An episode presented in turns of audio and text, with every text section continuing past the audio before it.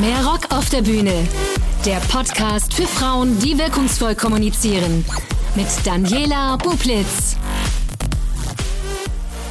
Herzlich willkommen zu einer neuen Episode von Mehr Rock auf der Bühne. Der Podcast für mehr Frauen auf beruflichen Bühnen und für mehr weibliche Redekunst. Ich spreche heute mit Kim Bui die Ausnahmeturnerin. Sie kann auf die längste internationale Karriere im Frauenturnen schauen, ist vielfache deutsche Meisterin, nahm an drei Olympischen Spielen teil, an vielen Welt- und Europameisterschaften zweimal gewann sie EM Bronze.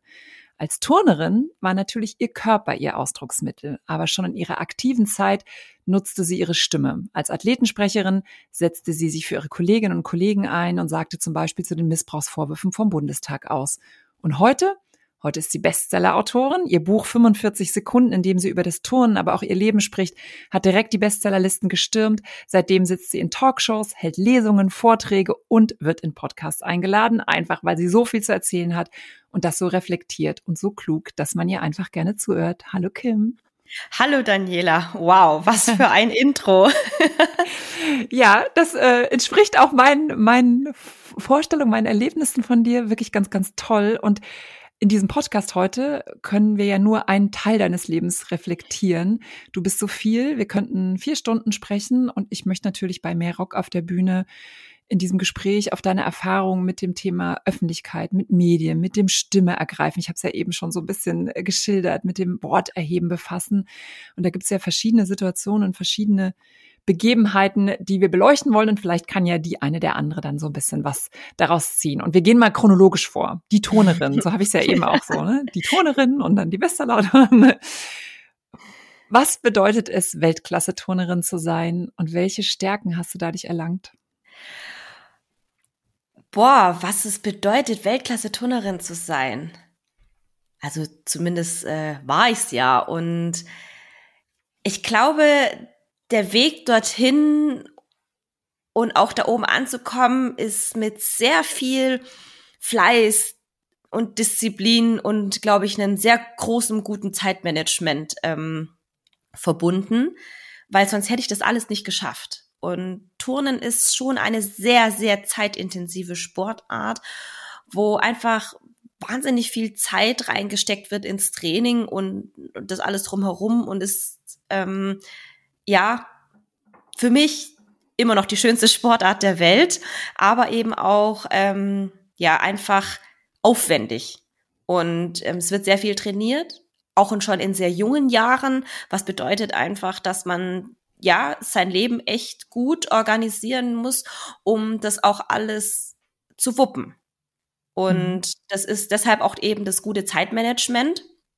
Und ich glaube einfach, ja, die Stärken, die ich aus dem Sport gezogen habe, sind definitiv eben dieses Zeitmanagement, sich zu organisieren, aber auch, und ich glaube, das, das können die meisten Leistungssportler eben aus Niederlagen gestärkt wieder herauszukommen und weiterzumachen und ähm, da dran zu bleiben, auch wenn es mal schwer fällt und wenn es oder ja, es einfach mal nicht so eine gute Phase ist, aber dennoch zu wissen, ich beiß mich da jetzt durch, ich kämpfe mich da jetzt durch und dann kommen auch wieder die schönen Momente. Mhm. Ich habe gerade gesagt, du hattest äh, die längste Karriere im Frauenturn, 25 Im Jahre. Deutschen ne? Frauenturn, um Im das nochmal ein bisschen. Ah, ist deutsches Frauenturn? Ah, ja. Wer, wer, wer ist noch länger?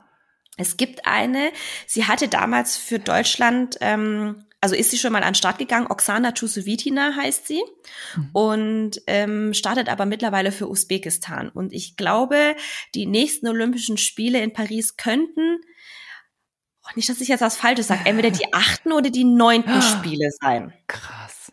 Okay. Allein im Turn. Also deshalb. Ähm, oh Gott, wie alt ist, aber wie alt ist sie dann? Ich glaube, sie ist jetzt dann 47 oder 48. Krass, das geht auch. Krass. Ja, das geht auch. ja, Manchmal wurde ich schon als die zweite Oksana Tusevitina betitelt und ich ja. habe das immer vehement abgewehrt, weil ich das auf jeden Fall nicht so sein wollte und auf jeden Fall nicht so lange touren wollte. Du bist jetzt 34 oder 35? 34. 34 noch, ne? Genau. In dem Buch äh, sagst du, glaube ich, auch immer, dass du noch 34 bist, ne? Also jetzt bald Geburtstag. Ja, äh, Buch war ich 33. 33. ähm, aber worauf ich hinaus wollte, wegen dieser langen Karriere, ähm, dann bist du ja gestartet, da warst du noch sehr jung und dann irgendwann wird der Druck wahrscheinlich größer, weil man älter ist. Wie bist du mit Druck umgegangen und hat sich das auch verändert? Also ist man, wenn man jung ist, so ein bisschen mutiger und denkt, ach naja, dann sind das halt die ersten Olympischen Spiele, vielleicht gibt's ja noch zweite. Kannst du da mal erzählen, wie du mit diesem Druck umgegangen bist und was man daraus lernen kann? Ich war nie die ganz Top-Turnerin. Also ich war nie, sage ich jetzt mal, so Platz eins in Deutschland. Und ich war immer diejenige, ich nenne es immer so ein bisschen Wackelkandidatin. Also ich war immer im Mehrkampf sehr solide und war immer eine Stütze für die Mannschaft und hatte aber nie ähm, in den jungen Jahren ein herausragendes Gerät. Und ich habe aber dann halt eben über diesen Mehrkampf profitiert, dass ich da halt alles ein bisschen gut kann. So ein bisschen wie der Zehnkämpfer im Leichtathletik? Ja, so in etwa. Ah, ja. okay. Und, und deshalb, ich hatte eigentlich schon immer das Gefühl, ich muss mich ganz stark behaupten. Also für mich war der Druck von außen immer sehr, sehr groß, dass ich mich immer beweisen musste, um diesen Platz zu bekommen. Und ich glaube schon auch, dass die eine oder andere bei uns im Team manchmal auch so dachte, so ja, also wenn ich mein Programm abrufe, dann bin ich schon mit dabei im Team. Und für mich war das immer Horror eigentlich, dass ich da mich richtig krass beweisen muss. Es war immer ein immenser Druck vor jeden Olympischen Spielen. War das immer so, oh mein Gott, äh, ich kann da nicht schlafen, weil ich äh, mich einfach, ja, ich muss das jetzt richtig gut machen, sonst komme ich nicht mit. Mhm. Und ich muss auch sagen, es ist über die Jahre nicht weniger geworden. ähm, obwohl man ja irgendwie älter und erfahrener wird. Aber ich hatte jetzt nicht das Gefühl, dass es irgendwie der Druck deshalb, ja, weniger wurde. Aber war das ein positiver Druck? Also hat das dich motiviert oder sehr belastet? Ja, ich glaube, ähm, je näher es an den Wettkampf kam, desto belastender wurde es. Mhm. also natürlich, also ganz negativ kann er überhaupt nicht gewesen sein, weil sonst hätte ich es wahrscheinlich eh nicht durchgehalten.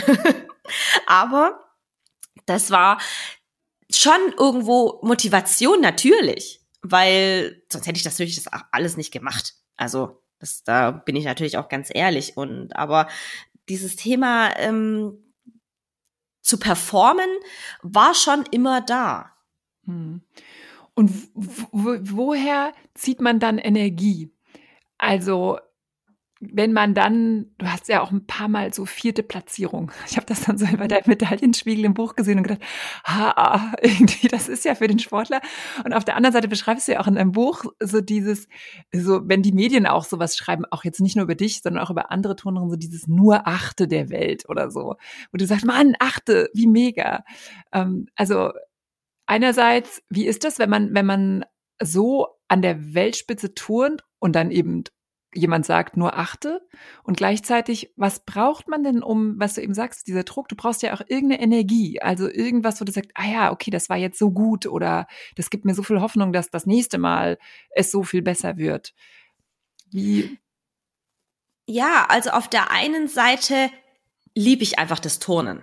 Also die Sportart an für sich. Es ist toll, sich zu bewegen. Ich war auch tatsächlich immer jemand, der im Training sich echt gut motivieren kann und da auch alles geben kann. Und, äh, und dann, aber dann kommt so im Wettkampf das große äh, Schlackern, weil ich dann so ein bisschen aufgeregt und nervös bin. Und ich war voll, voll der, der Trainingstyp. Und ich habe es einfach geliebt, mich zu bewegen und diese Sportart auszuüben. Mhm. Das ist so das eine. Aber das andere sind natürlich dann auch wiederum die schönen Erlebnisse. Und ich glaube, so, so, so schon dieser Druck und Nervenkitzel gehört manchmal solange es positiv ist, ja schon noch dazu, weil wenn man dann das geschafft hat nach dem Wettkampf und dann vielleicht auch noch erfolgreich dazu war, was Tolles gerissen hat, ey, da, da ist es natürlich so positive Emotionen pur. Und dafür macht man es ja auch irgendwie. also dann, ja, man kann, man kommt zu Olympischen Spielen und man erlebt so tolle Dinge mit dem Sport und das sind diese positiven Dinge, wofür man es dann macht. Mhm. Wie bist du mit Zweifel umgegangen?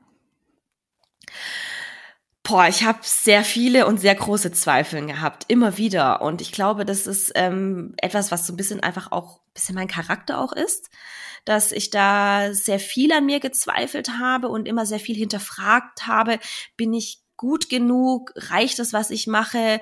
Muss es noch mehr sein? Und ähm, ich glaube, auch bis zu einem gewissen Punkt in meinem Leben war das gesundheitlich, mental nicht förderlich. Hab aber dann natürlich auch ähm, mir schon auch professionelle Hilfe geholt und daran mal ein bisschen gearbeitet an, an den Zweifeln. Ich meine, Zweifel bedeuten ja auch immer irgendwo ein geringeres Selbstbewusstsein und ähm, da habe ich mal so versucht, ein bisschen dran zu arbeiten. Mhm. Und jetzt, wo du dran gearbeitet hast, was glaubst du, woraus war dein Zweifel gespeist? Ähm, also ein ganz großer Satz in mir oder Glaubenssatz ist so, ich bin nicht genug. Und das kommt wiederum alles oder einen großen Teil schon von der Erziehung natürlich, von dem, was man zu Hause mitbekommt, so eine Prägung, die man hat. Und das kommt, glaube ich, schon auch einfach ja von meiner Erziehung, die ich bekommen hatte, weil mein Vater und meine Mutter, ja, wir hatten es vorhin schon im Vorgespräch, sind halt Kriegsflüchtlinge gewesen, sind nach Deutschland gekommen mit nichts und ähm, haben sich hier eine ganze Existenz aufgebaut. Und da war immer dieser Antrieb, man muss was tun, man muss was machen. Ähm, ja, man sollte tüchtig sein und einen guten Schulabschluss bedeutet dann äh, auch dann ein Studium. Studium bedeutet auch einen guten Job und dann gutes Geld und das war so so die Bedeutung von Glück und das haben sie natürlich sehr auf mich übertragen und ich habe immer das Gefühl, ich bin irgendwie nicht genug in dem, was ich mache. Ich, nicht im Sport, nicht in der Schule, nicht irgendwo im Leben und so. Deshalb habe ich da, so, glaube ich, diese Zweifeln, die da ähm, immer wieder mitschwingen. Aber, aber wenn einer was geleistet hat, dann doch du. Ich meine, du hast ja nie, das beschreibst du ja auch in deinem Buch, so dieses, du hast ja nie einfach auf dem Bett gelegen. Ne? Ähm, du, hast, du bist immer unterwegs, du hast immer trainiert, du bist zur Schule gegangen, du hast Abi gemacht, du hast studiert. Ne? Also mhm. wo, was wäre denn, was wäre es denn gewesen, ab wann dann es genug gewesen wäre? Ich glaube, da geht es auch schon auch um dieses Thema Wertschätzung. Und ich glaube, dass ich manchmal dies von außen manchmal ein bisschen zu wenig gesagt bekommen habe, dass das, was ich ja mhm. schon mache, ist ja ausreichend ist oder das gut ist. Vor allem halt von meinen Eltern. In unserer Kultur daheim wird nicht so oft über dieses Thema Gefühle gesprochen. Und ähm, deshalb war das dann so, dass ich halt immer dieses Gefühl habe, eben, dass ich nicht genug bin, weil man mir nicht gesagt hatte, ja, das ist schon, das ist super, was du gemacht hast, das ist mhm. ausreichend, du bist gut, so wie du bist, sondern wenn ich zum Beispiel halt eine zwei mit nach Hause gebracht habe von der Schule, heißt, hieß dann so, na ja, aber eine eins wäre ja besser gewesen. Mhm. Und dann kommt man in so ein, so ein Mangelgefühl dann, dass es mhm. ja nicht reicht, was man macht. Und glaubst du, wenn du so ein bisschen auch auf deine Turner-Kolleginnen und Kollegen schaust, dass Zweifel aber trotzdem was ist, wo man draus sich speist. Also wir haben ja heute eine andere Erziehung, die ja ganz viel mit Liebe und Gefühle und du bist toll, so wie du bist, arbeitet. Aber braucht's vielleicht auch, ja, vielleicht nicht ne, zerfleischendes Zweifel, aber irgendwie schon so ein Anreiz, was werden zu wollen, es jemanden zu zeigen. Braucht's das im Leistungssport? Ja, aber das ist ja, glaube ich, was anderes als Zweifel, oder nicht? Ich weiß es nicht.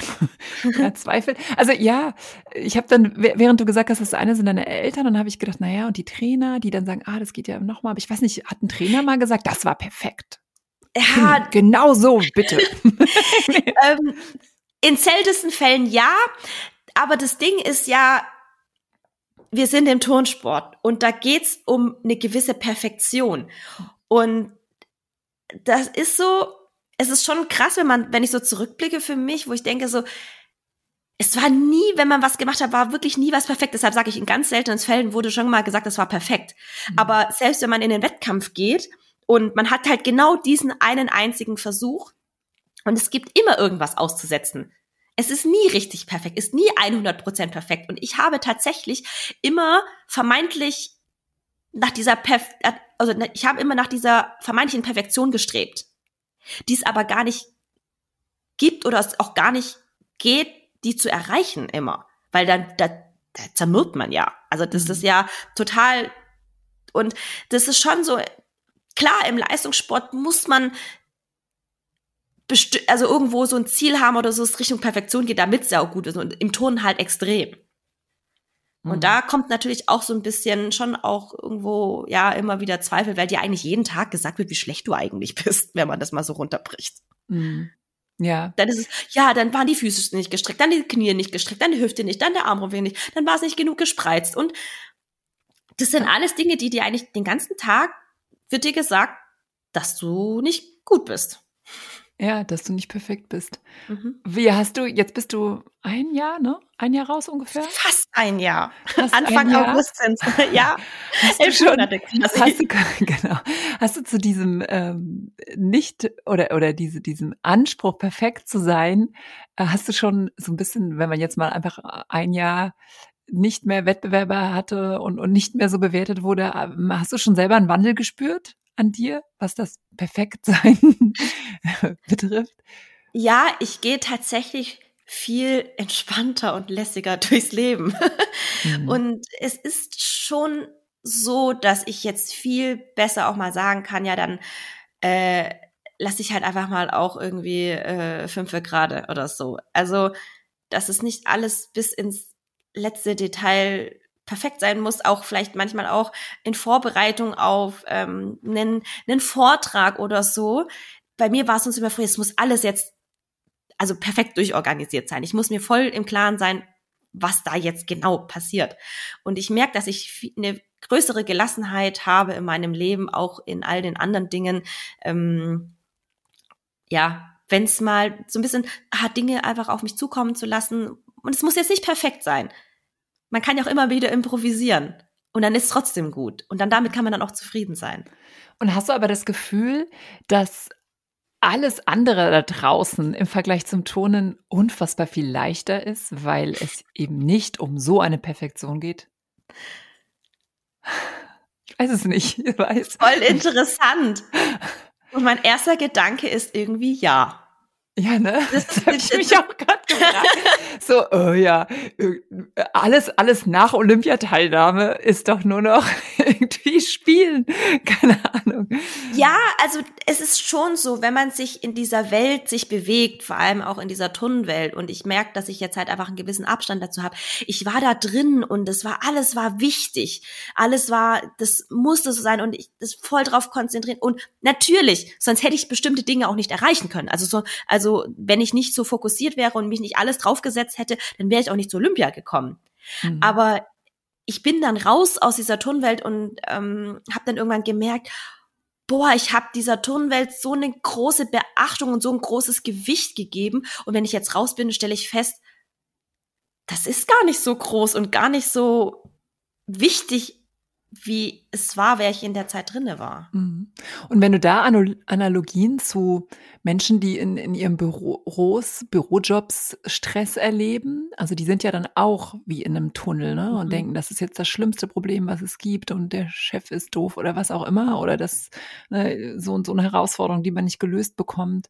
Und du machst ja auch eine Coaching-Ausbildung, mhm. wenn du wenn du so eine Analogie ziehst, was könnte man daraus lernen, auch mit deiner Erfahrung, wie man mit, mit Stress und Druck und so einem, äh, mir erscheint das so wichtig und ist es ja vielleicht gar nicht, wie man damit umgeht? Ja, definitiv an sich selbst arbeiten, in die Selbstreflexion gehen und sagen, was sind da eigentlich meine Triggerpunkte? Was triggert mich da jetzt? Was ist mein Problem? Weil oftmals, eigentlich fast immer, wenn man Probleme hat und auch zwischenmenschliche Probleme, ähm, liegt das Problem immer bei einem selbst. Man neigt ja immer dazu, die Probleme auf den anderen zu projizieren und sagen, ja, aber der ist dran schuld. Oder der und der hat sich so und so verhalten und deshalb äh, ist es so und so. Ich und deshalb mache ich auch die, eben diese Coaching-Ausbildung, weil ich selber für mich sehr viele Momente erlebt habe, wo ich dann so, so zur Einsicht gekommen bin und mir dachte so, hey, ich wünsche mir auch, dass draußen die Menschen viel mehr solche Momente mit sich selbst erleben und dazu möchte ich meinen Teil dazu beitragen. Und tatsächlich ist so, ja, vielleicht ist es ein zu ideelles Bild, was ich habe, aber ich, ich wünsche mir, wenn jeder ein bisschen mehr Selbstreflexion betreibt und sich selbst mal mehr hinterfragt, was auch nicht immer einfach ist ähm, und oftmals vielleicht auch schmerzhaft ist. Aber ich glaube, dann würde das Zwischenmenschliche ähm, viel besser funktionieren und wir würden in einer besseren Welt leben. Mhm. Das ist Das ist ein gutes Ziel. Jetzt bist du ja auch über dein Buch und auch über die Berichterstattung zu den schon erwähnten Missbrauchsvorwürfen bekannt geworden, dass du so ehrlich bist, ja, mit allem, ne? dass du Dinge ansprichst für andere als Athletensprecherin, aber ja auch ähm, über dich, wie es dir ging, dass du eine Bulimieerkrankung gehabt hast, dass du das angegangen bist, dass du an dir gearbeitet hast, so wie du es eben geschildert hast.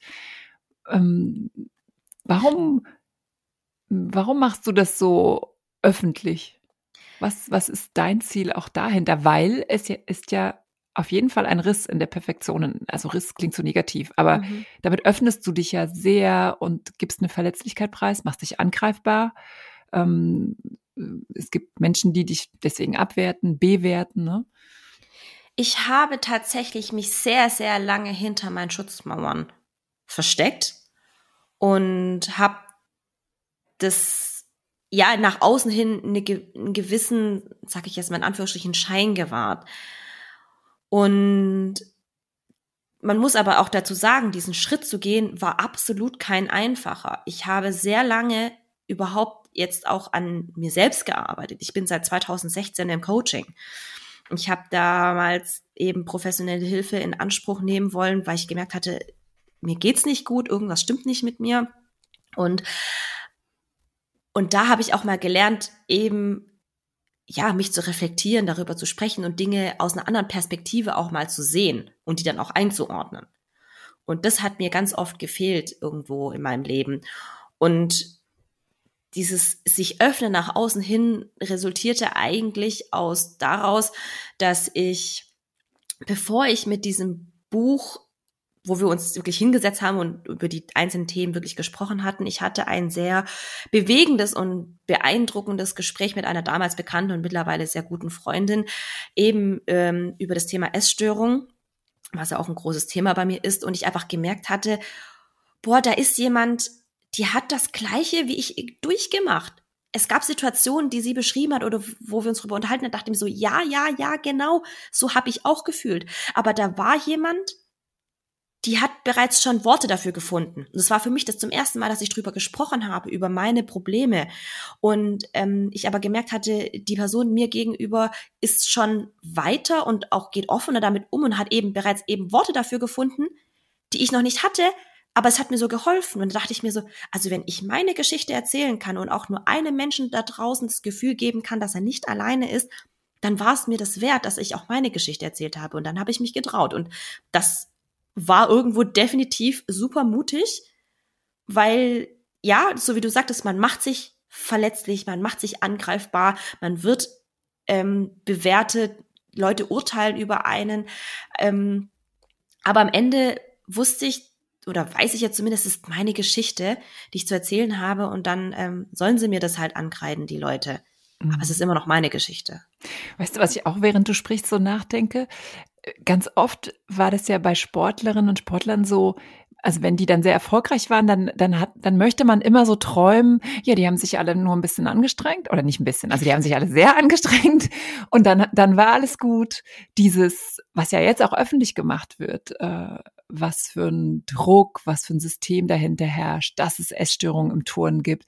Das ist ja so ein bisschen wie, ach, jetzt ist der Vorhang gelüftet, ne? Wir haben, wir haben eigentlich ehrlich gesagt alle doch gedacht, das wäre, das käme so aus denen raus. Ja, und ähm, das ist ne? ja irgendwo, wo ich sage, es ist totale Illusion, mhm. weil klar, man möchte nach außen hin, dass irgendwo den Schein auch irgendwo wahren, aber ist ganz klar, es gibt äh, nicht nur die Sonnenseiten im Leistungssport und die schönen Seiten mit den Erfolgen und so. Mhm. Aber das ist natürlich das, was man gerne sieht. Aber natürlich gibt das irgendwo die Schattenseite. Es gibt immer zwei Seiten einer Medaille. Mhm. Und dazu gehört nun mal auch, dass man sich halt auch durchbeißen muss und rankämpfen muss. Und manchmal ist es halt an der einen oder anderen Stelle auch härter gewesen, als man sich, manch einer da draußen sich das vielleicht auch vorstellen kann. Mhm. Aber ganz klar ist er halt auch, also wir sprechen von Leistungssport. Und da ist es ganz klar, dass man an seine Grenzen gehen muss und auch über seine Grenzen hinaus. Also äh, mit Däumchen drehen auf dem Sofa kommt man, glaube ich, nicht zu Olympischen Spielen. Mhm. Aber dass es halt auch manchmal schon auch über eine gewisse Grenze hinausgeht, wo es einfach auch nicht mehr mental und körperlich also gesund ist. Ich meine, Leistungssport ist körperlich wahrscheinlich nie genau. ganz gesund. Aber alle, alle kaputt. Und wahrscheinlich im Turnen erst recht. Irgendwie. Ja, aber das, also ich wünsche mir einfach, dass es, dass es irgendwo, wenn man auch, wenn man solche Sachen dann öffentlich macht, dass es irgendwo ähm, ja menschlicher wird oder zumindest in einem mhm. Ausmaß ist, wo wo man dann rausgeht und sagt halt, hey, es war eine geile Zeit, aber ich bin irgendwie, ich habe jetzt nicht keinen großen psychischen Knacks davon getragen. Mhm. Aber das ist ein guter Punkt, weil das, da haben wir auch eine schöne, schöne Analogie zu, zur Wirtschaftswelt. Da, da geht es ja auch darum, dass sich Führung ändern soll, dass mhm. diese neue Generation ähm, andere Werte hat. Und ich gehe mal davon aus, dass es bei den Sportlerinnen und Sportlern es auch ja solche Entwicklungen gibt. Du forderst es ja auch ein, so wie du eben schon gesagt hast, ne, gibt es eine menschlichere Art zu führen, zu motivieren, ähm, neue Methoden auszuprobieren. Kannst du dazu noch mal was sagen? Glaubst du daran, dass Leistungssport auch mit weniger Druck, mit weniger Härte, mit mehr Herauskitzeln der intrinsischen Motivation, was man ja in der Businesswelt genauso hat. Ne? Da wird ja genauso mhm. gesagt, hey, und wir haben, wir haben Purpose, wir haben eine Vision, äh, wir klatschen alle in die Hände und tschakka tschakka und dann gehen wir alle über unsere Grenzen und arbeiten auch mal länger und schon auf jeden Fall länger als vier Tage Woche.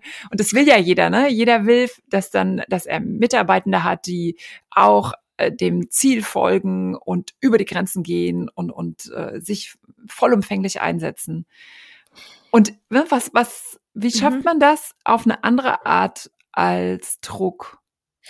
Ich glaube, oder da bin ich eigentlich auch noch der Überzeugung, ähm, natürlich gehört ein gewisser Druck dazu. Aber das, was du vorher schon angesprochen hattest, die intrinsische Motivation, mhm. die gilt es herauszukitzeln. Wofür machst du das? Also dieses Purpose, was du auch schon angesprochen hattest. Es geht ja immer darum, was ist dein Why? Also, was ist, was, was willst du erreichen in deinem Leben? Und wenn du das fütterst, dann ist es ja, dann ist die intrinsische Motivation da. Da musst du nicht jemanden dazu drängen oder ja, dahin schubsen, dass er das macht. Mhm. Und sowohl im Sport als auch in der, äh, in der Unternehmenswelt ähm, ich glaube, da geht es viel darum, herauszuarbeiten, was will der Mensch an für sich? Also was treibt ihn an? Was, was motiviert ihn, aber was macht ihn auch glücklich? Und äh, ich glaube, wenn man da eine gute Balance findet, dann kommt der Erfolg und auch das andere kommt dann schon. Und nochmal, Leistungssport, da muss man dafür was tun. Auch im Unternehmen muss man dafür was tun. Also wenn man nur rumsitzt und darauf hofft, dass das kommt, dann, dann passiert das auch nicht. Aber ähm, dass trotzdem, dass, dass der Mensch daran nicht verloren geht. Und der Mensch und seine sein, sein, sein Interessen oder das, was er, was er in seinem Leben erreichen will, dass man das nicht äh, völlig außer Acht lässt. Mhm. Außer Acht lässt. Und dazu gehört auch wiederum, die Frage ist doch zum Beispiel, warum übt denn jemand Druck aus auf einen Menschen, auf einen anderen Menschen? Mhm. Weil er mit sich selbst vielleicht nicht im Reinen ist. Weil er sie in dem Fall in dem Moment ähm, krass vielleicht das Bedürfnis hat, irgendwas erreichen zu wollen. Aber das, was man selbst erreichen will, kann man ja nicht einfach auf alle seine Mitarbeiter jetzt ähm, drüber stülpen und sagen, hey, also das will ich und du hast es auszuführen oder so. Mhm. Da entsteht dann wieder Druck und wenn dann mal gucken, wo man da dieses Gemeinsame dann findet. Also ähm, Weißt du, verstehst du so ein bisschen, was ich meine? Ja, und ich habe vielleicht ein schönes Beispiel, an dem du es schildern kannst.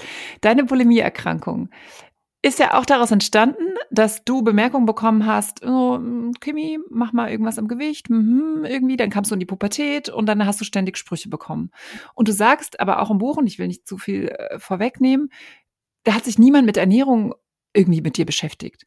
Wenn du jetzt, ähm, also ich weiß jetzt nicht, ob das ob immer das Ziel ist, als Turnerin super schlank zu sein, aber wenn du jetzt mal einfach selber schilderst, mh, ich, ich, ich habe ehrlich gesagt kein Bild im Kopf, wie du aussahst irgendwie. Also erstens, äh, nee, nee, ich, die Frage, ich würde überhaupt gar nicht fragen, äh, was, was hätt, musstest du wirklich Gewicht verlieren, sondern was hättest du gebraucht, um gleichzeitig das Ziel zu erreichen? Ja, ne, ich muss eine bewegliche, jedes Kilo weniger macht dich, äh, lässt dich besser springen und gleichzeitig aber es auf eine gesunde Art zu erreichen. Also äh, jetzt ist eine Bulimie-Erkrankung auch nochmal was ganz anderes. Äh, da spielen sicherlich auch noch andere Faktoren. Aber mir, mir ging es jetzt nur um dieses, äh, du sagst ja, oh, es braucht den Druck, es braucht auch Leistung und es, äh, man könnte auch sagen, okay, es braucht also vielleicht auch ein gewisses Gewicht. Und was hättest du gebraucht, dass du das auf eine gesunde Art und Weise erreichst? Ja, eine Professionalität hm, in ja. dieser Thematik. Und ja. also nur einfach zu sagen, nimm ab, ist ja kein ist ja, ja kein Hinweis. Genau. Hör also, auf zu essen. Ja, das ist ja, das ist ja kein, kein, kein Tipp, den man einfach mal so befolgt. Also es muss mhm. ja irgendwo was, was fundiertes dahinter liegen. Also mhm. dann geht man halt zum Ernährungsberater, dann setzt man sich da gemeinsam hin oder man spricht, bespricht es gemeinsam mit dem Athleten oder der Athletin und sagt, hey, also folgendes, wir haben folgende Anforderungen äh, im Sport und ähm, das auch zu erklären. Also ähm, warum muss man jetzt vielleicht mal gucken, also wie spielt das Gewicht eine Rolle, aber auch zu sagen, hey, vielleicht ist es jetzt einfach gerade eine schwierige Zeit, du bist halt in der Pubertät, es wird dann dann wieder besser. Mhm. Also, dass man da immer in, einem, in, der, in der Kommunikation bleibt und sich austauscht und ähm, ich glaube, das fehlt tatsächlich vielerorts. Mhm. Also eine, eine, eine gute Kommunikation. Ja, das ist ein guter Punkt. Und ich weiß, was ich währenddessen, als ich das gelesen habe, auch dachte, also du kritisierst ja auch ein Stück weit in deinem Buch, und da kommen wir auch noch zu deiner Athletensprecherinnenrolle jetzt, dass der Fußball alles so überrollt hat. Und als du das so beschrieben hast, habe ich gedacht, stimmt eigentlich. Also mich nervt es ja sowieso viel zu viel Fußball in den Nachrichten. Und stimmt, wie viel facettenreicher war eigentlich mal die Sportberichterstattung? Ähm, und dann als Stichwort Essen habe ich gedacht, ey, wenn man, es gibt so viel Berichte, wie um Fußballer ein Aufwand gemacht wird, damit die genau die Nährstoffe bekommen und das, mhm. damit der Muskel sich so und bei Leichtathletik vielleicht auch schon, weiß ich nicht, ob auf dem Niveau und mit dem vielen Geld und was dahinter steht. Und du sagst ja einmal so eine irgendwie, ich glaube, ihr durftet euch einen Joghurt und einen Apfel kaufen, wo du so meinst, ey, das passt ja gar nicht zusammen zu dem, was ich körperlich erreichen will. Also da sind wir bei dem, es war nicht professionell im ja. Sinne von, oh, irgendwie dünn sein, wo die Kraft herkommt, uns doch egal, ne? Ja. Da hat ja. man ja heute einfach auch viel mehr wissen. Aber das habe ich auch nochmal gedacht, wenn deine Antwort ist Professionalität, klar, dann wäre jetzt, und da käme wir so ein bisschen auf deine Athletensprecherin-Rolle, was muss sich in diesem Sport generell ändern? Ähm, und was hat das dann, und, und, hat das immer nur was mit Geld zu tun? Oder ja, doch, wahrscheinlich schon. Und wie viel Aufmerksamkeit so ein Sport bekommt? Also, äh, was, was muss sich ändern, dass man Leistungen bringen kann auf mhm. hohem Niveau und gleichzeitig professionell begleitet wird, auf das man auch eine lange gesunde Karriere hat? Dazu äh, bedarf es erstmal auch Profis da am mhm. Werk. Also das, was ich natürlich auch schildere und meine Geschichte, es sind ja auch schon einige Jahre vergangen. Also ja. einige Sachen haben sich in den letzten Jahren auch schon viel verbessert. Und ich glaube, es wird sich auch noch einiges tun in der nächsten Zeit, weil man halt die Themen jetzt auch angeschoben hat. Mhm. Und es braucht erstmal ein, ein gutes Personal und eben diese Professionalität und Geld. Ich glaube, mit Geld geht immer alles viel einfacher. Ja, so einfach und so klar. Ja, also das ist ja immer so. Und ähm, aber es gibt auch einige Dinge, äh, die kosten nichts. Also wie eine gute Kommunikation untereinander mhm. und einen guten Umgang miteinander.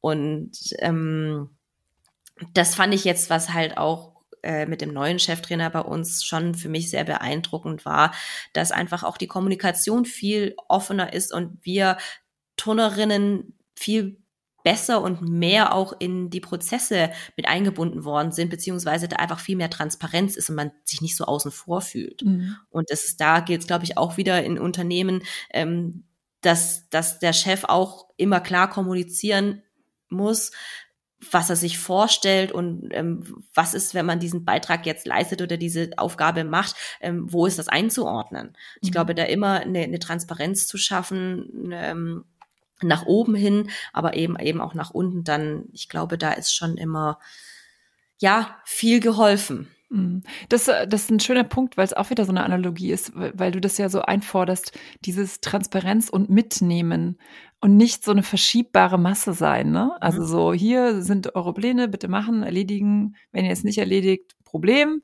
Äh, auf dem Weg bitte dahin keine Klagen. ja. Ähm, wurde, ja, eigentlich eine super gute Analogie auch äh, zu der Unternehmenswelt gerade. Ja. Mhm.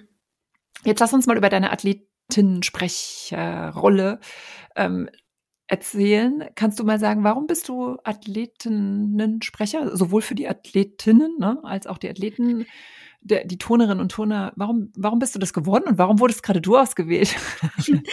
ja, also ich war seit 2009 bis eben äh, 2022 ähm, war ich Athletensprecherin der Frauenmannschaft und damals habe ich mich aufstellen lassen, weil meine Vorgängerin dann eben ähm, aus diesem Amt ähm, ausscheiden wollte und das auch nicht mehr machen wollte. Und äh, dazu muss man sagen, ich bin 2008 bin ich zu den Olympischen Spielen nicht nominiert worden. Das war eine sehr enge Entscheidung, wie auch immer. Und aber weil die Kriterien auch nicht ganz so klar formuliert waren unser Verband oder mein Verband hat es dann anders gesehen und hat es auch anders argumentiert und das anders dargelegt und es war auch, hatte seine Berechtigung, aber sie ist okay, nee, aber äh, wir legen die Kriterien jetzt so und so aus.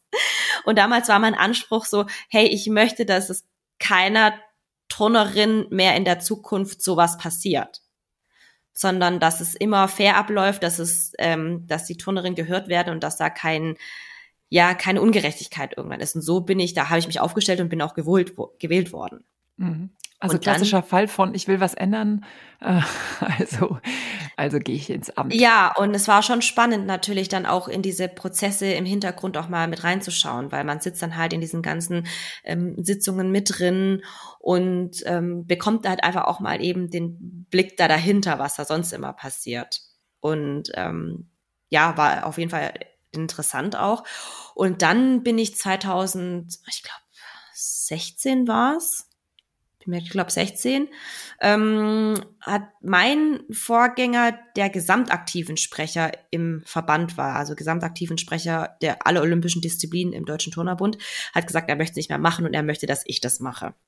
Also ich wäre seine Wunschkandidatin oder Nachfolgerin von ihm. Und dann äh, war das halt schon auch natürlich eine Wahl. Alle aktiven Sprecher oder Sprecherinnen ähm, aus diesen olympischen Disziplinen. Das ist in dem Fall Turnen Männer, Turnen Frauen, Trampolin und rhythmische Sportgymnastik und haben dann den gesamtaktiven Sprecher gewählt, so dass haben sie mich dann eben gewählt und dann war ich halt noch dazu gesamtaktiven Sprecherin des Deutschen Turnerbundes. Was sind da die Aufgaben? Ähm, also für, wenn ich nur fürs Frauenteam erstmal zuständig bin, da war es natürlich eben diese ganzen ähm, Sitzungen mit Beisitzen, Nominierungen zu machen, ähm, zuzuhören, aber einfach auch ein Sprachrohr zwischen Trainer, Trainerinnen und Athleten, Athletinnen zu sein. Mhm. Also Athleten in dem Fall.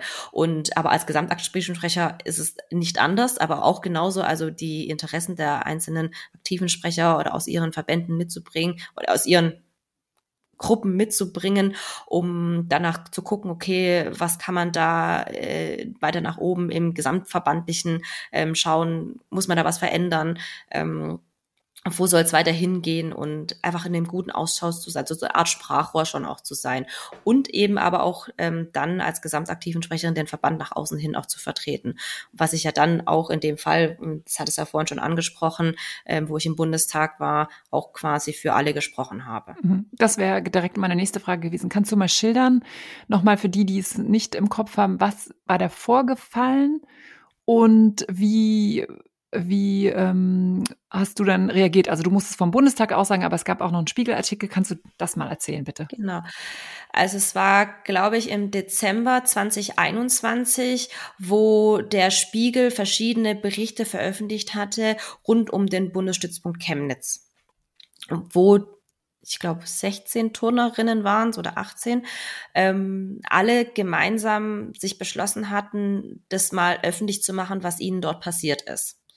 Und zwar, dass halt eben die äh, dortige Trainerin sie nicht gut behandelt hat und ähm, quasi äh, psychisch missbraucht haben.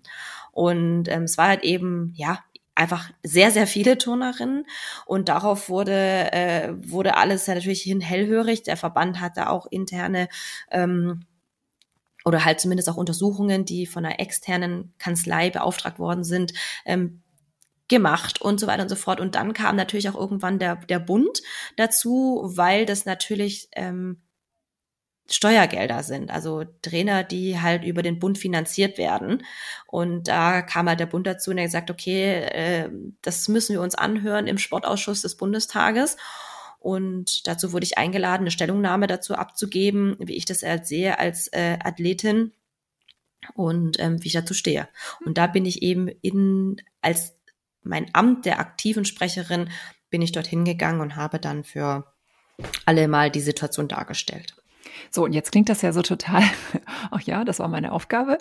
Und äh, jetzt, um, um die, die zuhören, was kann man daraus lernen? Also das eine ist ja schon mal dieses, du hast eine Aussage gemacht vom Bundestag. Kannst du mal schildern, was daran, was du vorher so gedacht hast, oh mein Gott. Und wenn du es jetzt nochmal machen müsstest, was, wenn mal irgendeiner, der hier zuhört, vom Bundestag aussagen muss, was sind die Learnings? Boah, also das, das für mich ähm, Wichtige in dieser Zeit war, dass ich immer alle, also die Meinungen der anderen gut nach außen hin vertreten kann. Aber ganz innerlich schlummerte damals schon meine Geschichte. Das hat ja. auch ganz viel mit mir gemacht. Mhm. Aber ich habe das ganz schon strikt getrennt, zu sagen, meine persönliche Geschichte ist erstmal nicht die Geschichte, die nach außen hin erzählt werden soll oder darf, weil ich bin hier als Vertreterin von so vielen Athletinnen und Athleten. Mhm.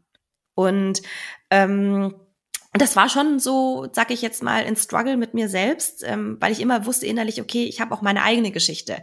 Und aber vielleicht war es auch so eindrucksvoll, weil ich das mhm. mit meiner eigenen Geschichte quasi untermalen konnte, ohne sie zu nennen. Ja. Und äh, das Learning da dazu war einfach, ich hatte äh, auch wahnsinnig gute Hilfe, was es angeht. Ich war, äh, bin betreut worden von Athleten Deutschland. Ah, okay. Von, von, ja, von dem Verein, die sich ja jetzt dann gegründet hatten und ähm, auch ein riesiges Safe Sport Zentrum. Ähm, alles, also alles in die Wege leitet, in die Wege geleitet haben. Und da habe ich eine wahnsinnig gute Unterstützung bekommen, mich darauf vorzubereiten, dass ich da den Fragen ähm, irgendwie gefeilt bin und wie das alles da so abläuft. Also es ist immer wichtig, äh, gute äh, Menschen und eine gute Unterstützung an der Seite zu haben. Mhm. Und die hatte ich definitiv. Aber super, das ist nochmal ein guter Punkt. Äh, man geht da nicht unvorbereitet rein und sagt, hoch, heute mache ich mal eine Aussage vom Bundestag. Nein, also man muss auch vorher, durfte meine schriftliche Stellungnahme einreichen. Und da habe ich acht Seiten, habe ich da geschrieben. Und das heißt, man konnte sich so schon so vorlegen. Und dann hat man nämlich tatsächlich vor Ort nur fünf Minuten Zeit. Ah, okay. Man hat okay. fünf Minuten Redezeit. Allein deswegen, ja gut, das zeigt schon, warum man vorbereitet sein muss, dass man sich ja. da nicht verliert.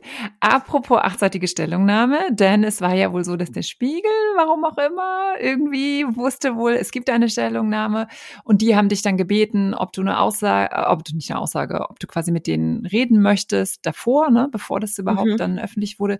So, und jetzt stelle ich mir vor, also es gab ja dann diesen Spiegelartikel und jetzt nur mal, um, um alle da so ein bisschen auch mitzunehmen, jetzt stellt euch vor, ne, ihr seid dann, ihr werdet angefragt vom Spiegel, wollt ihr das kommentieren? und ihr wisst genau, ja, was passiert dann und welche Bomben platzen oder nicht oder wie auch immer. Ne? Man weiß ja, der Wind wird ja. wehen.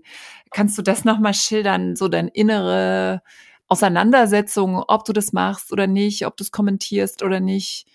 ob du quasi die Medien nutzt. Das sieht am Ende immer so, wenn es gut gegangen ist, gut aus. Ne? Aber so währenddessen, man weiß ja auch nicht, was passiert. Ja, also bis zu dem Moment, ähm, also es war dann eben kurz danach tatsächlich, kam der Spiegel und hat gemeint, ja, ähm, eigentlich schickt man eben seine Stellungnahme, ist es ja wirklich nur für intern, nur für da in dem Moment, für die Leute, die da drinnen sitzen. Und dann kam halt der Spiegel und meinte, ja, ähm, wir haben deine äh, Stellungnahme hier in der Schublade und wir würden sie jetzt einfach ähm, veröffentlichen, aber wir sind ja so nett und fragen dich nach Erlaubnis.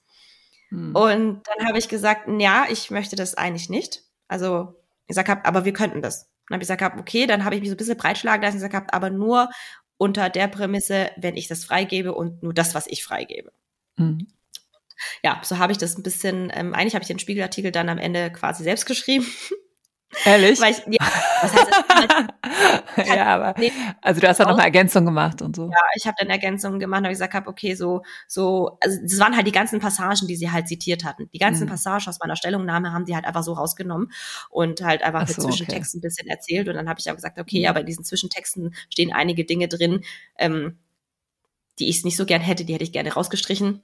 Hm, okay. Also das war dann schon so, da war, da hatte ich schon Druck und ich wollte eigentlich zu, zu, zu jedem Zeitpunkt immer noch die Oberhand über alles haben, mhm. weil ich schon wusste, okay, ich lehne mich da schon arg aus dem Fenster und auch da ähm, kann man mir das schon wieder einige Sachen wieder ankreiden und ich mache mich angreifbar. Und das war ja eine spannende Zeit, aber auch da bin ich äh, sehr gut unterstützt worden. Weil das wäre gerade meine Frage gewesen. Also hattest du immer jemanden, mit dem du dann auch abwägen konntest, mache ich das, mache ich das nicht, was denkst du und Ja, ich hatte damals war das Athleten Deutschland. Okay, also, also mit denen wirklich im, genau. Also ja. auch zu diesem Artikel. Ja, ja, ja. Okay. Ja. Das so. waren die, die mich äh, ja, begleitet haben. Und, und dann äh, wehte, wehte der Wind und es gab ganz viel ähm, Berichterstattung. Wenn du ähm, das auch nochmal reflektierst, was hast du daraus gelernt? Äh, was ist wichtig, wenn man da seine Stimme behalten will, wenn man sich für die Athletinnen und Athleten einsetzt? Ähm, dann der Umgang mit den Medien. Also kannst du da auch nochmal schildern, was hast du daraus gelernt oder was, was was kannst du auch weitergeben, wenn es darum geht, Stimme zu erheben und gleichzeitig Herr sein zu wollen von, von einem, einer, einer, einer Linie, von einer Aussage und nicht, nicht irgendwie da ähm, mitgerissen werden?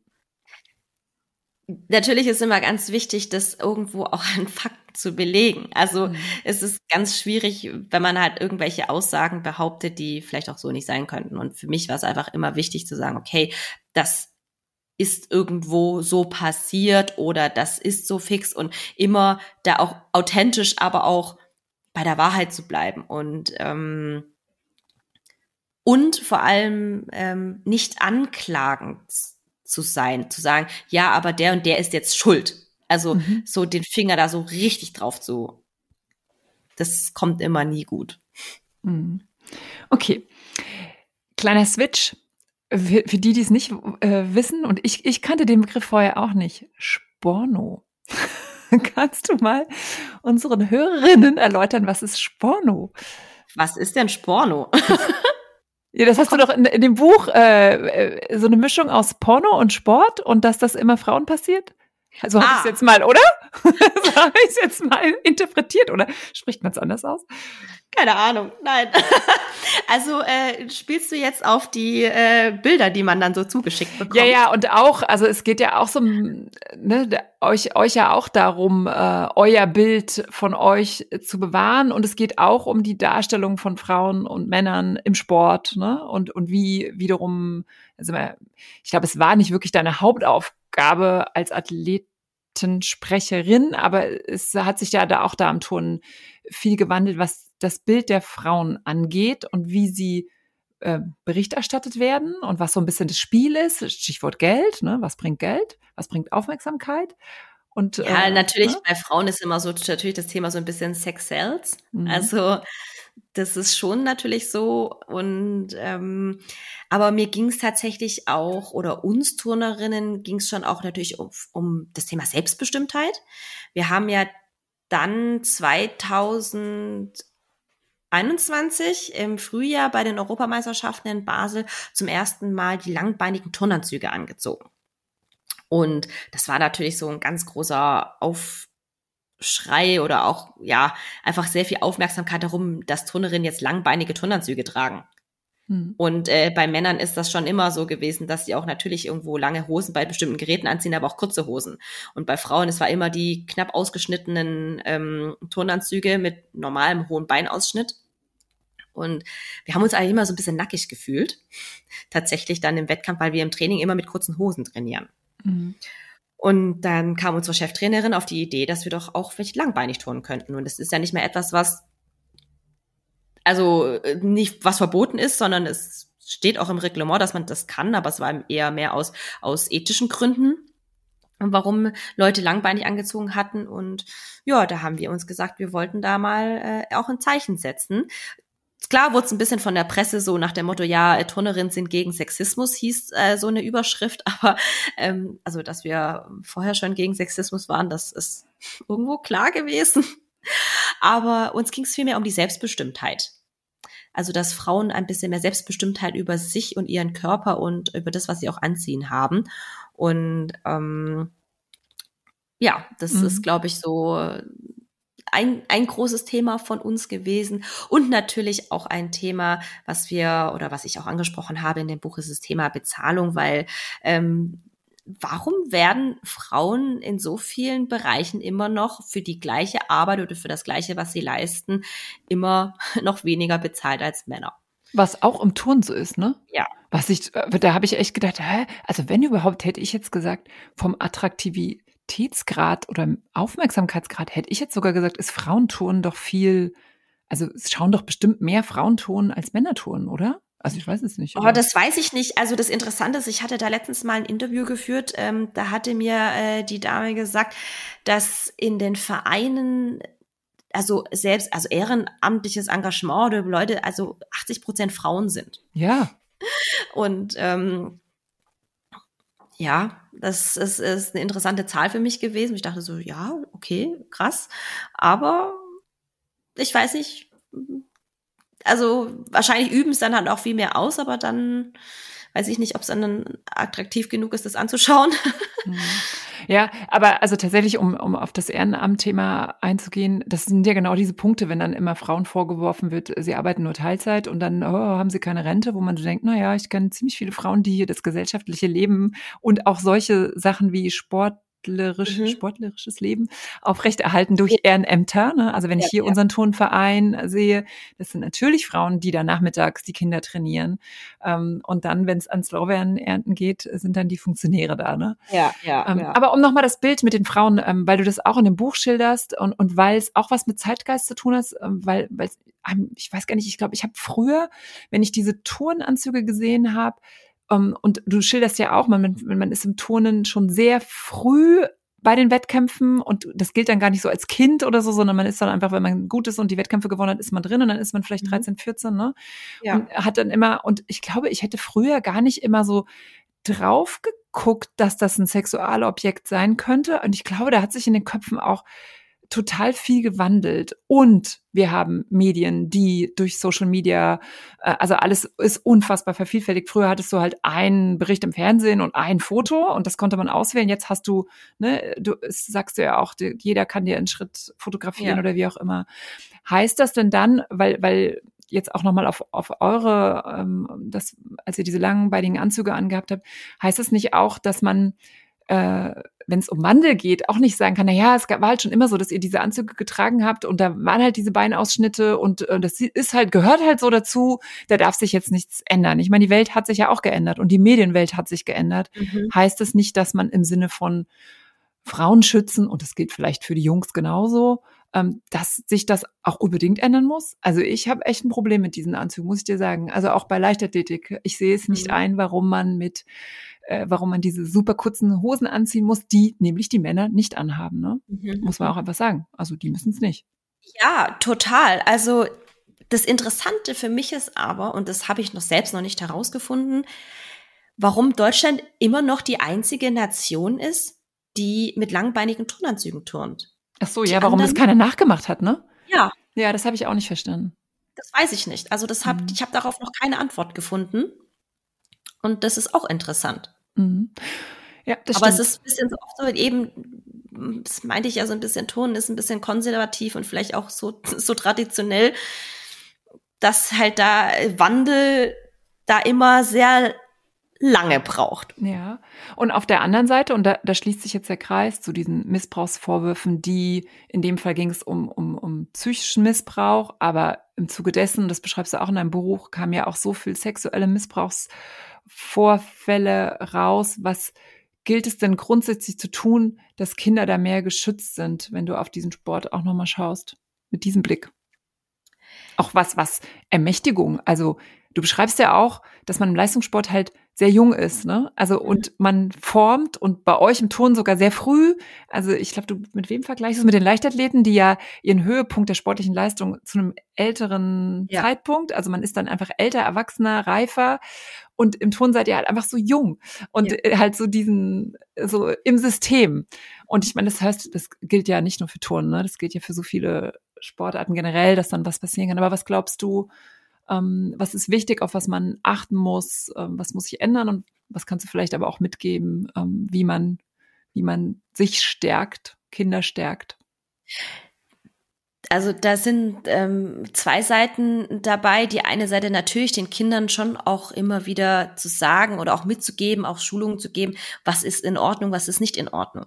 Also die, denen das schon auch offen zu kommunizieren, aber auf der anderen Seite, da nehme ich dann in den, sage ich jetzt mal in dem Fall die Erwachsenen, ähm, wo ich sage, hey, da braucht es, man muss denen schon klar machen, was für eine Macht die eigentlich haben mhm. und ähm, dass man die schult und denen sagt, hey, ähm, und da sind wir wieder bei dem Thema, was ich auch vorher schon gemeint hatte, dieses Zwischenmenschliche oder wenn Menschen Probleme haben mit sich selbst, also warum üben sie Macht auf andere aus oder warum missbrauchen sie Menschen?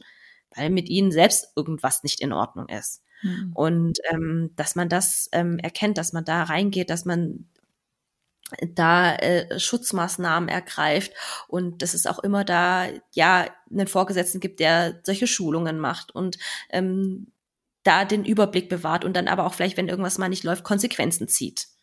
Mhm. Und äh, dass es da einfach so, sage ich jetzt mal, Schutzmechanismen gibt. Was würdest du dir von ehrgeizigen Eltern wünschen, die du auch in deinem Buch beschreibst? Also gibt's, äh, ne, das ist ja dann manchmal auch, naja, ich meine, man soll, nee, mit Schuld kann man da ja sowieso nicht kommen, aber äh, ah, ich glaube, da sind wir immer so in diesem, ich, das passt so zu allem, so dieses, ähm, Einerseits muss man auch manchmal Dinge machen, ähm, obwohl man sie nicht mag, also wo wir bei diesem Leistungssportding waren. Und gleichzeitig soll man ja selbst ermächtigt sein. Also ja. es ist ja so ein, so ein, ja, es ist ja einfach auch schwierig, ne? Wie so ja. einerseits folgen und gleichzeitig auf sich hören und seine Gefühle durchsetzen. Das, ich glaube, das ist auch aktuell so ein echt gesellschaftliches Thema, mhm.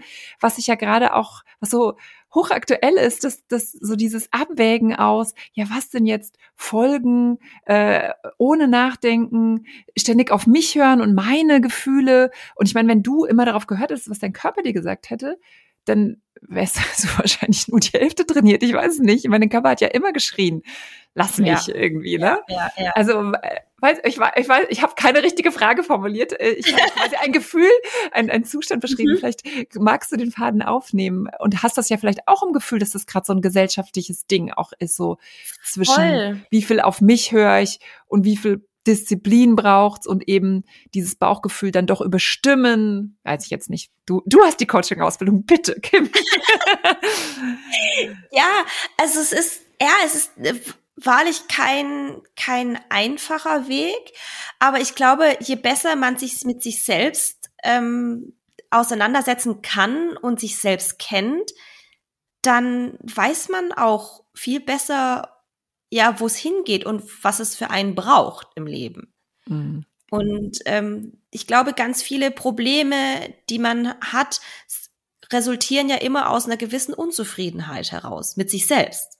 Mhm. Und das ist, glaube ich, in unserer Gesellschaft so. Warum sind wir unzufrieden? Und ähm, was ist das Problem? Natürlich haben wir auch ganz viele Dinge, die von außen kommen. Also das ist ja, aber trotzdem ist es da, glaube ich, umso wichtiger, äh, je, je stärker man innerlich ist und ähm, mit sich selbst im Reinen ist, desto besser kann, kann man auch gegen Widrigkeiten im Außen angehen. Mhm. Es ist jetzt vielleicht auch viel einfacher gesagt als getan. Das ist mir auch klar. Aber ähm, und deshalb, äh, deshalb mache ich ja diese Coaching-Ausbildung, weil ich das total spannend finde, weil ich gerne Menschen helfen möchte und unterstützen möchte, dass sie ihre Leidenschaft finden und ihren Weg gehen können, weil ich selber gemerkt habe, wie schwer mir das gefallen ist. Mhm. Das ist auf jeden Fall mal ein Pamphlet für an sich selbst arbeiten. Also eben nicht dem verfallen und sagen, wir machen es wie früher und einer sagt, wie es geht und wir folgen alle. Das ist ja so ein bisschen dieser Wunsch, ne, dass das leichter wäre. Ja. Weil natürlich das, was du beschreibst, ist natürlich der härtere Weg, aber du sagst der zufriedenstellendere. Jetzt habe ich eine perfekte Überleitung zu, irgendwann musstest doch du eine Entscheidung treffen und sagen, ich höre auf mit dem Sport. Ja. aber nach einer sehr langen Zeit. Und ich weiß gar nicht, ob dein Körper jetzt noch weitergemacht hätte. Irgendwie, vielleicht irgendwie schon. Ähm. Ich glaube schon. Also dazu wäre er definitiv in der Lage gewesen. Ja, krass, also ne? ich habe nicht aufgehört, weil es nicht mehr ging. Ja. Also, weil es körperlich, weil ich in so einem körperlichen Zerfall gewesen wäre, dass es nicht mehr geht. Ja. Aber ich habe einfach aufgehört, weil es einfach an der Zeit war, neue Dinge in mein Leben zu lassen. Ich meine, man muss sich ja vorstellen, ich habe das mein ganzes Leben lang gemacht. Mhm. Und immer habe ich alles andere nebenher gemacht. Ich habe nie gesagt, ich turne noch nebenher. Im Studium habe ich immer gesagt, ähm, ich studiere nebenher. Mhm. Und und ich habe dann einfach an dem Punkt in meinem Leben gemerkt, so kann es nicht mehr weitergehen. Ich möchte neue Dinge erleben, neue Zeit dafür zu haben. Und ich habe tatsächlich 2016, wo ich das erst allererste Mal ins Coaching gegangen bin, da gibt's immer am Anfang eine Auftragsklärung. Was, welche Fragestellung möchte man bearbeiten? Man formuliert sich da Fragen. Und eine der drei Fragen, die auf dem Papier stand, war tatsächlich, wie kann ich mit dem Turnen aufhören? Krass, hast du, wie viele Jahre gebraucht? Ich muss schnell rechnen. Sechs Jahre. Sechs Jahre, krass. Ja. Ich habe sechs Jahre lang gebraucht, um mir selbst diese Antwort zu geben. Mhm. Das ist echt, ja, es, es war sehr viel Arbeit, die ich da reingesteckt hatte in mich selbst, um das herauszufinden. Aber es war absolut wertvoll. Mhm. Und es war, ja, ich bin auch rausgegangen, ich habe aufgehört, ich bin total mit mir im Reinen. Ganz viele haben mich gefragt, ja, jetzt fällst du in so ein schwarzes Loch und äh, da kommt, es kommt bestimmt noch und so. Ich sag mir so, hä, nee, ich habe mich so gut mit mir damit auseinandergesetzt und mir geht's dabei so gut. Aber weil, weil ich sehr viel Arbeit da, also im Vorfeld einfach da reingesteckt habe, um, mhm. wie kann ich mich auf dieses Ende vorbereiten? Was braucht es dazu? Und was kommt danach? Mhm. Danach kommt das Buch darüber äh, gleich. Die nächste Frage aber ganz kurz noch, gehst du noch? Also turnst du noch? Muss man da auch rücktrainieren oder sowas, so, so abtrainieren wie bei den Leichtathleten oder so, keine Ahnung? Also dazu muss man auch sagen, ich war ja jetzt auch keine Gewichtheberin oder Marathonläuferin. ja, keine also, Ahnung, was man da. Das, ja, das sind jetzt noch mal andere Sportarten, wo mhm. es abtrainiert. Wirklich. Ja, wegen Herz auch, ne? Wegen, ja, stimmt. Ja. ja. Und ähm, Turnen in dem Fall jetzt nicht so sehr. Also da kann man auch, sage ich jetzt mal, jetzt nicht mehr so viel abtrainieren. Also da ist es zumindest nicht so nicht so notwendig und das habe ich jetzt auch nicht exzessiv gemacht. Also ich habe natürlich schon Sport betrieben. Ich lag jetzt nicht auf der Couch und habe nur Chips gefuttert, sondern ich habe dann schon mich auch bewegt, habe mich sportlich bewegt und mache es auch nach wie vor. Aber tatsächlich Turnen selbst an den Geräten habe ich bisher so nicht mehr gemacht. Ähm, weiß auch nicht so genau warum. Ja, ich habe hab einfach gedacht, noch nicht vermisst man das? Ich frage mich das. Ähm, naja, ich glaube, ich habe diesen Sport so exzessiv betrieben, dass ich ja nicht so viel Bock mehr drauf hatte. Ich habe schon noch Lust, wenn ich jetzt manchmal in der Halle bin und den Mädels mal Hallo sage, ich springe auf den Trampolin und mache ein paar Saltos. Das mhm. ist schon ein tolles Gefühl, dass man das immer noch kann. ja, genau. So nicht aufgewärmt, gleich mal irgendeine Verletzung zugezogen bei so, hoch, ich mache mal ein paar Salti. ja, es geht noch auf dem Trampolin und ich mache, ich gehe bei uns trotzdem noch in den Kraftraum und mache Sport. Also ja, okay. ich nenne immer Gesundheitssport, aber ich mache trotzdem natürlich so Handstände und sowas. Solche paar turnerischen Elemente baue ich schon noch immer mit ein. Mhm. Und ähm, das mache ich dann schon noch. So, aber jetzt habe ich ja schon äh, das Buch. So, jetzt hast du, also du hast dich quasi vorbereitet und was kommt danach, war ja deine Frage. Und irgendwie kam ja direkt damit dieses Buch, ne? Oder? Also. Ja, aber das, das muss man auch dazu sagen, dass das so nicht geplant war. Also das Buch wäre so oder so im März 2022, äh, 2023 gekommen. Mhm. Weil die Anfrage zu dem Buch war ja schon bei den Olympischen Spielen 2021 in Tokio mhm. und auch mit dem Verlag war es alles schon 2021, war das quasi eingetütet. Und ähm, ganz viele fragen mich natürlich, ja, okay, was, warum erst jetzt oder warum dann jetzt erst mit dem Ende der Karriere und nicht vorher? Ich so, nein, die Geschichte ist so, dass es auch schon vorher festgestanden ist, dass das Ende noch dazu kam, war ähm, in zweierlei Hinsicht eben schön, dass es dann halt eben zu Ende war und ich dann das und dann das Buch kam, aber auf der anderen Seite, dass dieses Ende mit dem, also das Karriereende in dem Fall, ein sehr dankbarer Abschluss für den Autor war, weil wo wir uns zusammengesetzt hatten, wo dieses Buch geplant war, war das ja noch gar nicht klar, wie das Ende vom Buch aussehen wird. Ihm, mhm. ihm war das nicht so klar und dann kam halt eben, okay, ich höre jetzt auf und das war halt natürlich ein wunderbares Ende. was ja was ein, ist ein sehr schönes Ende. Ich darf es nicht sagen, aber es ist so schön beschrieben auch. Also ich fand das auch so mitreißend. Da, da, reden wir jetzt mal nicht drüber, damit die Leute das lesen irgendwie. Aber ähm, jetzt hast du dich ja da auch entschlossen und da sind wir wieder, haben wir ja am Anfang schon so ein bisschen drüber geredet, aber es ist ein Buch, wo du wirklich klar über das Ton redest, aber sehr viel über dich und dich sehr, sehr stark öffnest. Ich also war das dann auch was, wo du gesagt hast, also wenn ich es mache, dann mache ich mich aber auch richtig nackig. Also ich weiß nicht, wahrscheinlich gibt es auch noch ein paar Flecken, die du nicht gezeigt hast. Aber also wusstest du, wenn dann, wenn dann bin ich so offen? Ja, also das habe ich ja vorhin schon anklingen lassen, dass eine Woche bevor wir uns zusammengesetzt hatten, hatte ich eben dieses Gespräch mit der mit der Freundin und da war mir klar, dieses Thema, also über die anderen Themen, darüber haben wir vorher schon gesprochen gehabt. Das war alles okay. Und aber dieses Thema meiner Essstörung war ein Fleck in meinem Leben, was ich vermutlich bis dahin selbst nicht ganz akzeptiert habe, weil ich das auch nie thematisiert habe oder überhaupt irgendwo angesprochen hatte. Das wussten die wenigsten, dass ich das hatte. Mhm. Und weil ich dann natürlich mich selbst ja davor geschämt hatte, das, das sagen, also das zu sagen, dass ich das hatte. Mhm. Und ähm, aber da habe ich gedacht, okay, ich bin jetzt ehrlich und ich erzähle davon und ähm, dass es am Ende tatsächlich ein so ehrliches Buch ist und so so viel von mir preisgibt, war auch an der einen oder anderen Stelle schon irgendwo eine gewisse Befreiung, weil das bin nicht jetzt ich. Also das ist so, ich habe diese Schutzmauern, die ich um mich herum gebaut hatte, über all die Jahre einfach mal so runtergerissen. Ja. Und irgendwo war es auch eine Befreiung. Und, und als dann klar wurde, dann kriegst du irgendwann eine Druckfahne, dann steht das da so. Hast du dann irgendwo Zweifel? Die Zweifel haben wir ganz am Anfang schon. Also hast du dann irgendwie gedacht, ah nee, das kann ich nicht machen. Ja. Da verletze ich den und da verletze ich den. Äh, also das sind ja nicht nur, also weil, weil du es gerade gesagt hast mit der Bulimie, war vielleicht für dich der größte Schritt. Ich fand jetzt, ich habe es ja gelesen, ich fand noch so viel andere Sachen also wo es dann auch um andere geht, ja dann so viel risikohafter in Anführungsstrichen. Aber, und es ist aber, also ich finde es an keiner Stelle schwierig oder irgendwie, aber klar, jemand, der dann so bewertet wird und so, für den mag das herausfordernd sein. Also hast du dann gedacht, das kann ich nicht machen, ich muss das zurückziehen, nie im Leben werde ich das veröffentlichen, oh mein Gott. Da gab es tatsächlich äh, eine Passage, ich glaube, die ersten äh, zehn Seiten des letzten mhm. Kapitels. Zwar, und da habe ich das, ich habe das angefangen durchzulesen ähm, wo ich dann die erste Version bekommen hatte, dann habe ich gesagt, hab, nee, nein, das, das geht nicht, das kann so nicht dastehen. Und dann bin ich, ähm, ich habe natürlich auch da ganz viel Unterstützung von meinem Umfeld gehabt, bin ich zu meiner Freundin und habe ihr gesagt, ey, bitte liest dir das durch und keine Ahnung, ich ich krieg's nicht hin. Also das, das fühlt sich so gar nicht gut an. Dann hat sie das durchgelesen und hat gesagt, hab, und? Was ist jetzt dein Problem? Mhm. Und dann habe ich gesagt, ich glaube, mein ehrliches Problem ist, dass es jetzt einfach da steht. Mhm. Dass das schwarz auf weiß da steht, weil dann, ich bin da echt nochmal in mich gegangen und dachte mir so, aber es ist alles richtig, was dort steht. Und es ist nicht mal so schlimm. Es ist einfach nur etwas, was innerlich in mir drin ist, was ich noch nie nach außen hingebracht hatte. Mhm. Und das stand da plötzlich jetzt schwarz auf weiß, was dann einfach auch einfach äh, sehr viele Menschen lesen können. Mhm. Und da musste ich echt schlucken und da wollte, das wollte ich streichen. Ich sage, ich wollte es komplett streichen.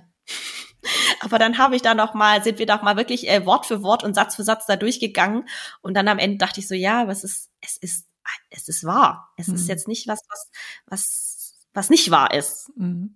Also und wir verstehen quasi alle, dass du diese Sorge gemacht hast. Dann ist das Buch erschienen. Haben sich denn Sorgen bewahrheitet, die du dir oder oder ne, wenn man vorher denkt, kann ich das so machen und oder, oder man hat eh eine Vorstellung und dann ist vielleicht alles ganz anders gekommen. Also wenn du jetzt mal einfach schilderst, jetzt ist das Buch raus, was haben wir jetzt so drei, vier Monate? Ähm, es ist ein Bestseller. Yeah!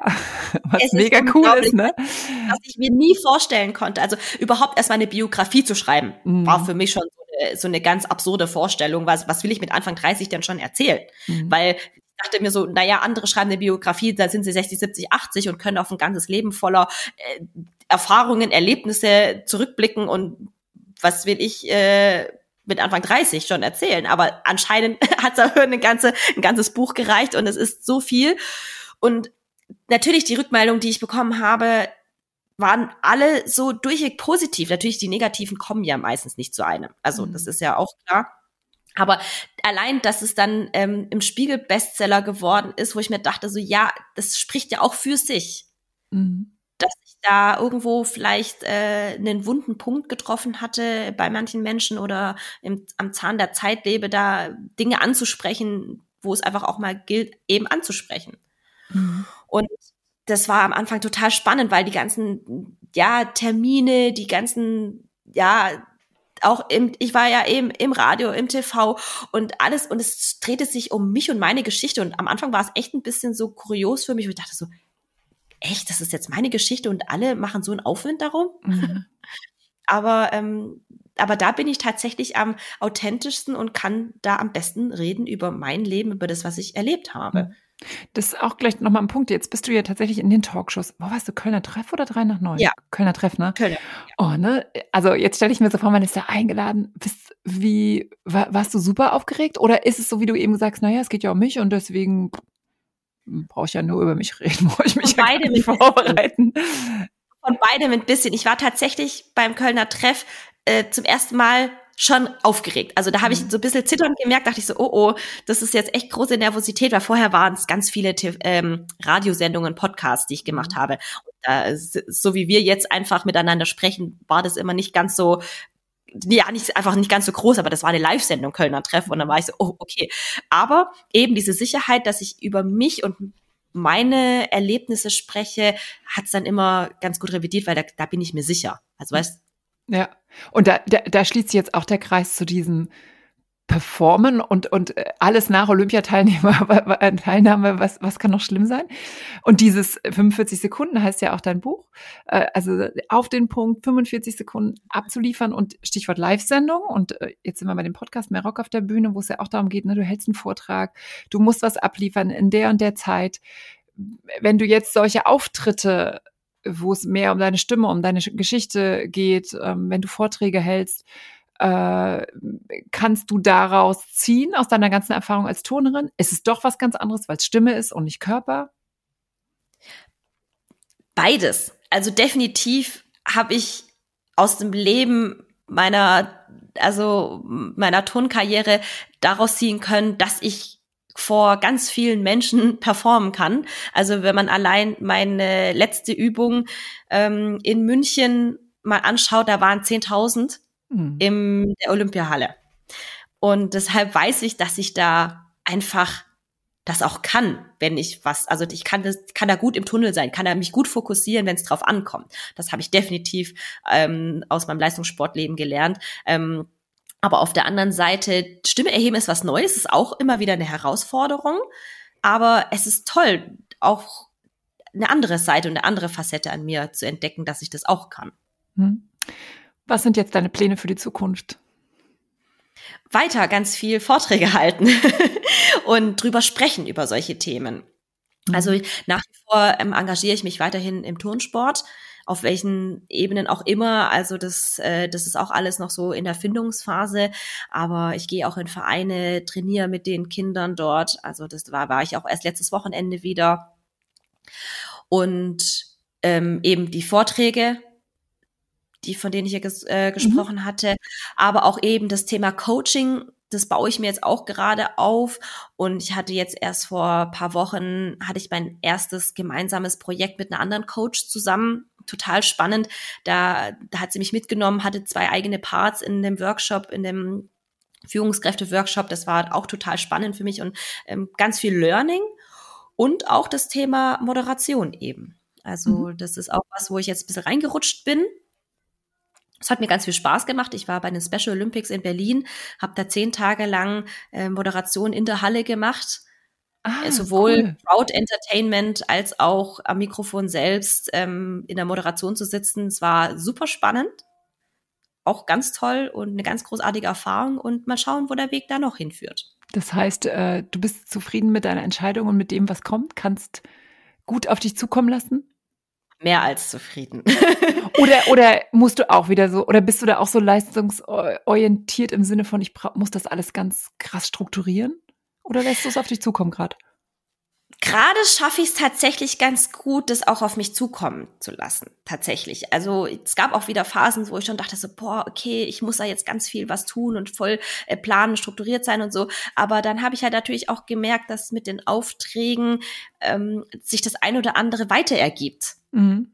Und das ist dann auch irgendwo beruhigend gewesen. Und wenn ich dachte, okay, kann man sich auch mal einfach drauf verlassen, auf das, was man tut. Und das äh, wirkt irgendwie auf die Menschen und dann kommen auch wieder einige Dinge wieder zurück. Letzte Frage. In diesem Podcast geht es ja um mehr Rock auf der Bühne, mehr Frauen auf verschiedenen beruflichen, gesellschaftlichen Bühnen. Wie, was sind deine Empfehlungen? Wie bekommen wir das hin, dass wir mehr weibliche Stimmen hören, mehr Frauenfacetten, mehr, mehr weibliche ähm, Sichtweisen, dass wir die sehen, dass wir die äh, hören und dass wir auch so Entscheidungen treffen? Ich glaube, das ist jetzt ein Punkt, der vielleicht ein bisschen weit hergegriffen ist, aber ich dennoch den sehr gerne erwähnen möchte, weil ich den sehr wichtig finde. Äh, Wenn es um mehr Frauen geht, ähm, würde ich mir aber auch erstmal auch wünschen, dass sich die Frauen untereinander auch schon mal supporten und sich solidarisieren. Dass Frauen nicht immer der Meinung sind, dass sie gegeneinander arbeiten müssen, sondern dass man sich gegenseitig unterstützt als Frau. Mhm. Und das ist, das also das ist so der Punkt, wo ich mir sage, hey, vielleicht trauen sich dann auch Frauen viel mehr irgendwo ja Verantwortung zu übernehmen oder nach vorne zu gehen, aber wenn sie halt auch wissen, dass andere Frauen sie unterstützen, weil oftmals ist es so ein bisschen manchmal so, ja, dann kommt da so ein Neidfaktor so und äh, warum macht sie das jetzt und warum nicht ich und so, aber ich glaube, wir Frauen könnten alle viel mehr auch voneinander profitieren, indem wir uns auch gegenseitig unterstützen und uns gegenseitig stärken. Das ist ein schönes Schlusswort. Und letztlich reichst ja genau du die Hand mit diesem Buch, das du geschrieben hast, mit dem Amt als Sprecherin, äh, das du damals inne hattest und äh, jetzt auch mit deinen Vorträgen und mit deinen Coachings. Von daher, Kim, vielen, vielen Dank. Man mag dir so lange zuhören. wie Ich wollte viel kürzer, dass dieser Podcast viel kürzer ist. Aber liebe Zuhörerinnen und Zuhörer, die Kim hat so viel zu erzählen. Wir mussten ihn so lang werden lassen. Vielen, vielen Dank. Ich wünsche dir so viel Erfolg für alle Sachen. Ich darf alle nur einladen, äh, das Buch 45 Sekunden zu lesen. Es ist wirklich total spannend, wenn man sowieso auch die Sportwelt mag, aber wenn man auch, also es hat so viel mit so viel so viel unsere, unseres Lebens äh, zu tun, äh, was du da anschneidest. Und vielleicht ist es auch nur so, weil in meinem Kopf dann die Geschichten, ne, ich habe an jeder Ecke irgendwie eine Facette und Geschichte gefunden. Also ich finde es ganz toll. Ich wünsche dir ganz viel Erfolg. Ja, und ich danke dir für diese großartige Unterhaltung. Es war sehr kurzweilig und hat mir so viel Spaß gemacht. Und ja, ich, wir könnten, glaube ich, noch ewig weiter reden. Aber irgendwann müssen wir ja auch mal zum Ende kommen. Genau. Und ich Vielen lieben Dank. Gerne. Vielen Dank, dass du dir die Zeit genommen hast, ähm, bevor du dann noch so durchstartest, dass du nicht mehr in so kleinen Podcasts irgendwie dabei bist. Vielen, vielen Dank. Und ich hoffe natürlich euch, lieben Zuhörerinnen, hat's auch äh, gefallen. Und wenn das so ist, dann müsst ihr diese Folge natürlich unbedingt äh, weiter teilen, weiterempfehlen, unbedingt fünf Sterne geben. Wenn ihr noch ein weiteres Role Model kennt, was hier im Podcast zu Gast sein soll, dann natürlich auch her mit den Namen. Ihr könnt gerne euch auch mit Kim vernetzen, lest das Buch Buch. Das packen wir noch in die Show Notes und ähm, wir wünschen euch ganz viel Erfolg bei dem, was ihr umsetzen wollt. Und ihr habt ja jetzt auch von Kim Bui gehört. Let's get loud, ladies. Tschüss. Mehr Rock auf der Bühne. Der Podcast für Frauen, die wirkungsvoll kommunizieren. Mit Daniela Bublitz.